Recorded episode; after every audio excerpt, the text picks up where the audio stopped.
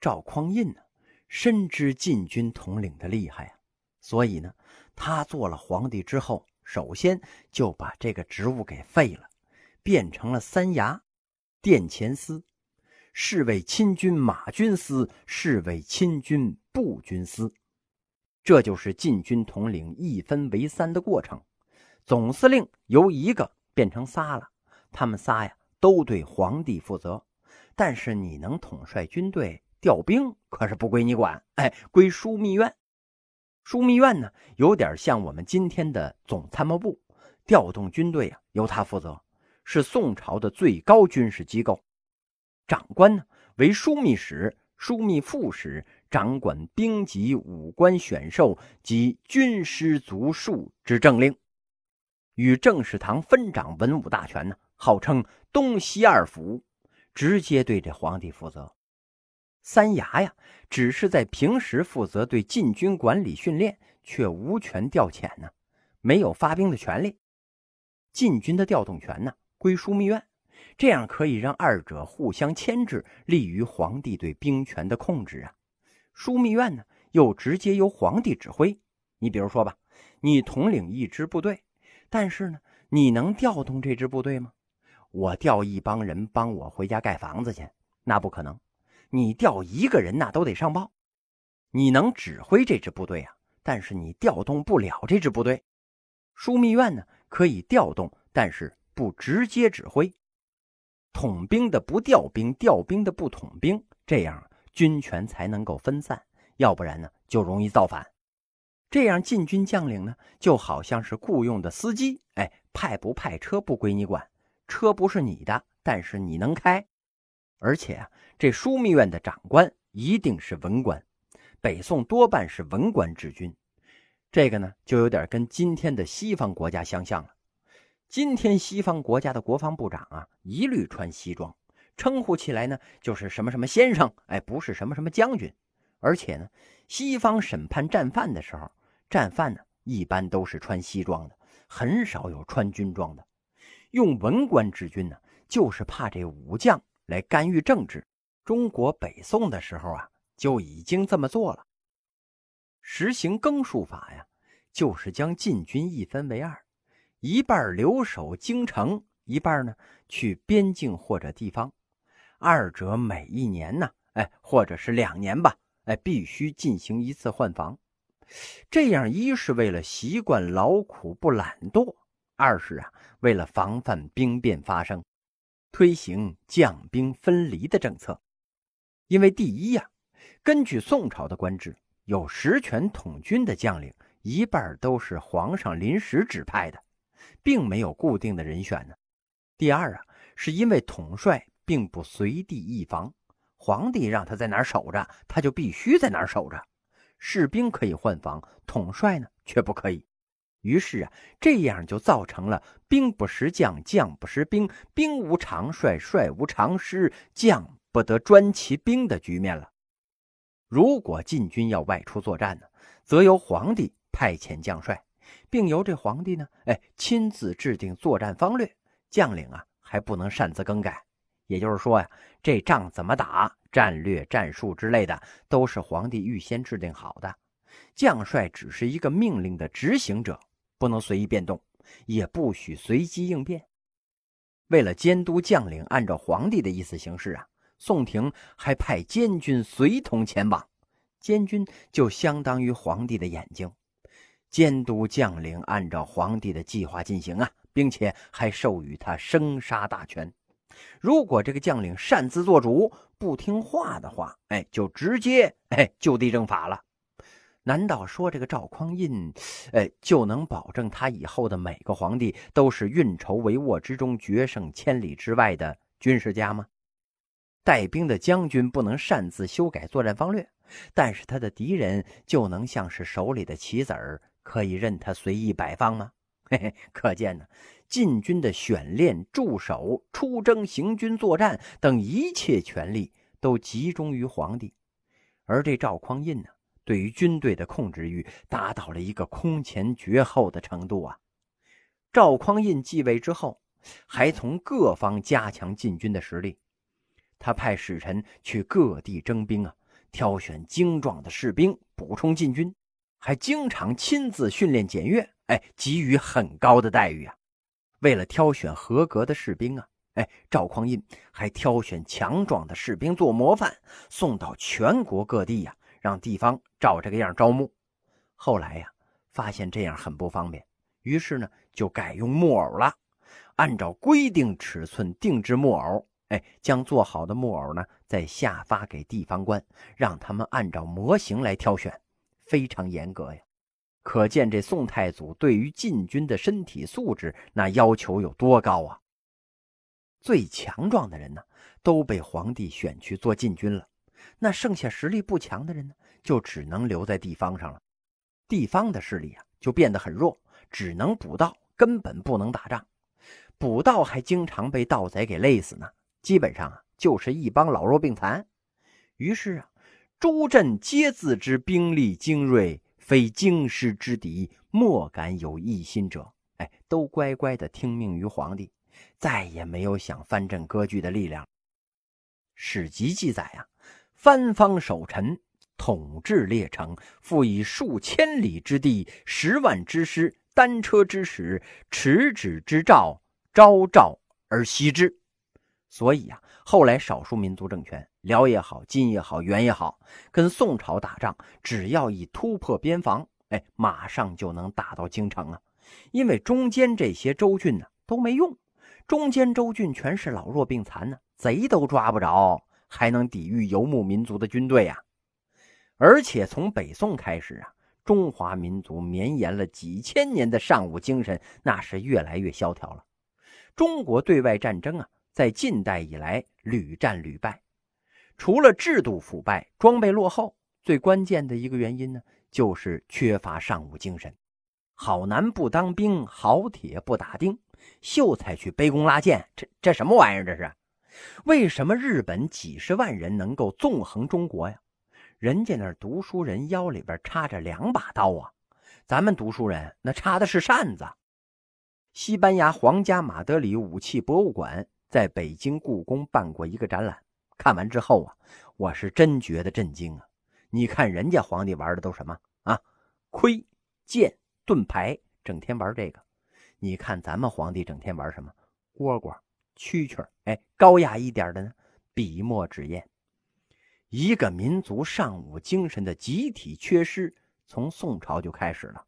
原因就是宋朝怕被造反，把武将的地位压得太低了。八十万禁军教头林冲，哎，让高俅欺负成那样，你说八十万禁军教头那不是很牛吗？练武术的怎么能被一个练足球的给欺负了呢？不是那么回事八十万禁军教头啊，不是八十万禁军的武术总教头。当时禁军教头啊有五千七百多个，林冲只是五千七百分之一。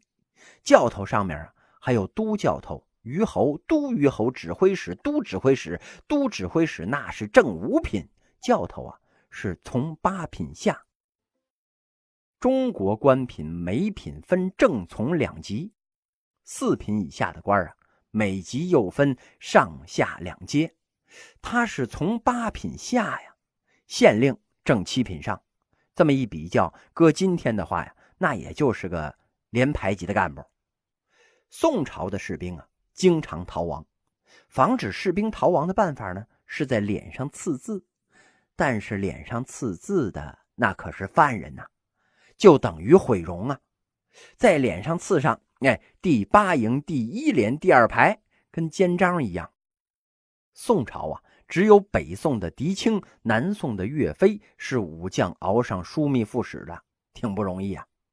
狄青当枢密副使的时候啊，脸上还有字呢。皇上给他药水哎，让他给洗下去。他说呀，哎，我留着，我这是要激励将士啊。哎，我跟他们说，我这脸上带字儿的都能当上这枢密副使。但是啊，你没琢磨，就你一个吗？哎，他没别人了，你激励不着将士啊。可就是这么一位受人爱戴的将军，做了枢密副使，依然受到大臣们的诽谤。宰相文彦博请求罢免狄青的时候啊，宋仁宗维护狄青，哎，说他是忠臣。可是文彦博立刻就反驳呀，宋太祖难道不是周世宗的忠臣吗？啊，这个呀，哎，就算假设成立吧。最可笑的理由编造者呀，应该是欧阳修。他向宋仁宗上书，希望罢免狄青啊。一本奏章洋洋洒洒几千字，举不出一条有力的证据，写的全是狄青的好话。估计啊，这欧阳修写着写着也觉得，哎呀，自己这不犯病吗？这不是。怎么替这狄青写好话了呢？可实在找不出这狄青的过错呀。最后一咬牙，把这发大水的罪责安在了狄青身上。说什么呢？说这个呃，水者阴也，兵亦阴也，武将亦阴也。今年发大水，就是老天因为狄青任枢密副使，哎，而给的警告。这个理由啊，可谓是莫名其妙。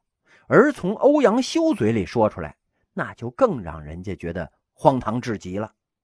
不管理由是假设还是荒唐啊，都表示出朝廷对狄青是越来越深的怀疑了。早在狄青被拜为枢密副使的时候啊，这个宋仁宗生了一场大病，后来呢慢慢康复了。知制告刘敞趁机上书了：天下有大患者，又有大疑者。今上体平复，大忧者去矣，而大疑者尚存呢。这里面说的大忧者呀，是广元叛贼农志高，而大疑者呢，就是狄青了。农志高已平，狄青呢，就成了朝廷最大的威胁了，大有这狡兔死，走狗烹的意思啊。就在这种猜忌之下，对狄青的怀疑呀，达到了登峰造极的地步了。有关狄青的各种绯闻，那是层出不穷啊！而朝廷狗仔队更是无时无刻的不盯着这狄青的一举一动啊！只要狄青家里边有任何的风吹草动，哎，他们就能编出各种版本的呃神怪八卦来。比如说，这个狄青家里边养了一条狗，可能是这条狗啊不小心撞了脑袋了，脑袋上呢，哎，有一个包而已。可是啊。这事到了这个谏官的嘴里边，那可就变成了狗头上长出角了。有这么一次啊，狄青家晚上焚烧纸钱祭奠祖先吗？事先忘了通知负责消防的乡吏了。结果呀，这乡吏看见火光连夜，就报告了开封府了。虽然当府吏迅速赶到的时候，这火已经灭了半天了。但是第二天呢，城中就开始盛传这狄青家晚上是怪光冲天呐，甚至连这京师发大水，狄青家宅被淹，被逼无奈呢，只好暂时先住到地势比较高的相国寺。他在大殿上拜拜佛，也被说成他要夺取皇位的行动了。哎，引起了人们的怀疑呀。任何人那也不能阻止关于狄青造反称帝的谣言。宋仁宗啊，被逼无奈，为了保全这个狄青，只好呢罢免了狄青的枢密副使一职，加宰相头衔，出知陈州，离开了京城这块是非之地呀。在狄青前往陈州之前呢，他就对人说了：“哎，早听说陈州有一种梨叫青沙烂，我这次去陈州必定烂死在那里呀。”后来呀，果然是一语成谶呐。狄青已经远离了朝廷，但是朝廷并没有远离他呀。每半个月就派人上门看看这狄青干嘛呢？还美名其曰是复问。这个时候啊，狄青已经被谣言整的是惶惶不安了。一看朝廷使者上门，这狄青啊就要惊疑终日，生怕朝廷再想出什么招来折腾他。巨大的心理压力压垮了这位昔日的猛将啊！被贬到陈州的第二年，年仅五十岁的狄青啊，因为居发眦，也就是嘴上长毒疮啊，暴病而亡。现在人一般上火了呢，嘴上会长几个泡，狄青嘴上都长毒疮了，可见他这心里边那火得多大呀！他的内心，哎呀，那得是多郁闷。他曾经驰骋沙场，浴血奋战，为宋朝立下了汗马功劳啊！可是啊，他既没有在兵刃飞矢中倒下，也没有血染疆场、马革裹尸啊！身为一代名将，却在同僚猜忌、排斥的打击迫害之中死去了。这心里那是何等的冤屈呀！就因为宋朝把武将的地位压得这么低，所以啊，对外战争老打败仗，没人上武，打仗都让文官去。文官他又不会打仗啊！皇帝手里握着兵权，可是那总不能有点啥事儿都御驾亲征吧？那朝里的事儿，那还得管呢。有人就说呀，那那就边打仗边处理政务呗。先不说这样做呀，这皇上的身体受不受得了，能不能吃得消？要是这仗打个三年五载的，而且地方还挺多，这皇帝一天没事干呢，就带着军队到处跑吧，既耽误国事又浪费钱粮啊。